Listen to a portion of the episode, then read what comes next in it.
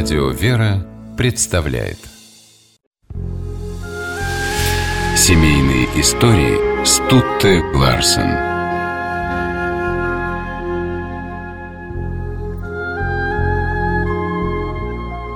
Родителей своих, сраженную судьбою, Для них, решившая пожертвовать собою, Одна из дальних стран Спешила в град Петров.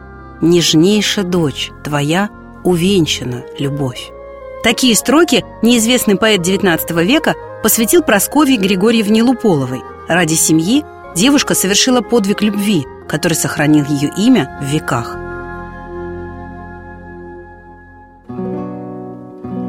В 1789 году полковой казначей Григорий Луполов был обвинен в покупке ворованных лошадей. К сожалению, Григорий не смог доказать свою невиновность, и по решению суда его лишили дворянского титула, разжаловали в прапорщики и сослали в Сибирь.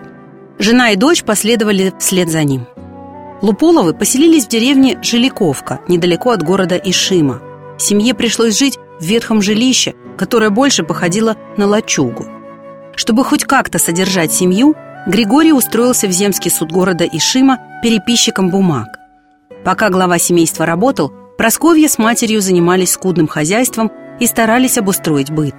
Единственным утешением для Луполовых был еженедельный воскресный поход в Богоявленский собор города Ишима. Сибирский климат и тяжелые условия, в которых проживала семья, подорвали здоровье Григория. Когда он серьезно заболел, Просковья попросила у отца разрешения отправиться в Петербург, чтобы просить у царя помилования. Беспокоясь за любимую дочь, Григорий запретил даже думать об этом – Тогда Просковья каждый день стала молить Господа, чтобы родители благословили ее идти к императору. И в сентябре 1803 года, получив разрешение родителей, Просковья Луполова пешком отправилась в долгий путь. Предстояло преодолеть почти три тысячи верст.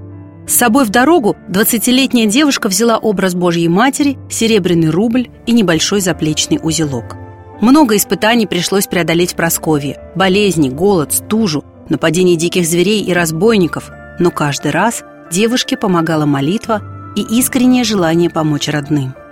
Позже Прасковья признавалась, что страх часто овладевал сердцем, но она верила, что Господь не оставит ее, и повторяла про себя такие слова «Бог жив, жива и душа моя». Через три месяца пути девушка добралась до Екатеринбурга.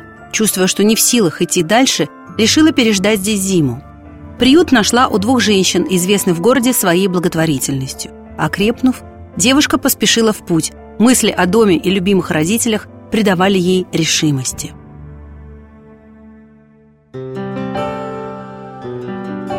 В Нижнем Новгороде она сделала остановку в Крестовоздвиженском монастыре. Именно там Просковья дала обещание Богу, что если отца помилуют, то она вернется сюда и примет постриг. В августе 1804 года девушка благополучно оказалась в Петербурге. Несколько дней Просковья безуспешно стоит у дверей Сената, пытаясь донести свою просьбу до чиновников. Но молва о смелой сибирячке дошла до царского дворца. И Просковье удалось встретиться с императором Александром I. Когда царь спросил девушку, в чем провинился ее отец, она смиренно сказала «Родители никогда не могут быть виновны в глазах детей». Такой ответ поразил императора. Он почувствовал, насколько сильна любовь дочери к отцу и матери.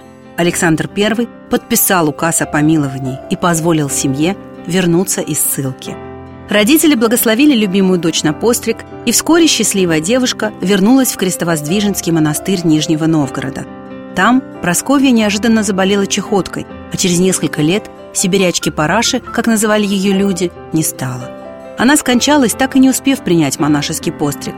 Зато успела засвидетельствовать, что с добрыми намерениями и верой в Бога возможно преодолеть любые трудности.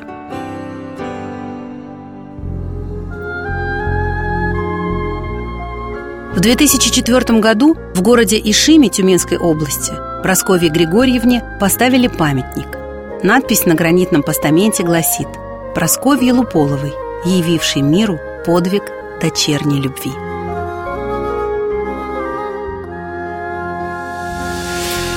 Семейные истории –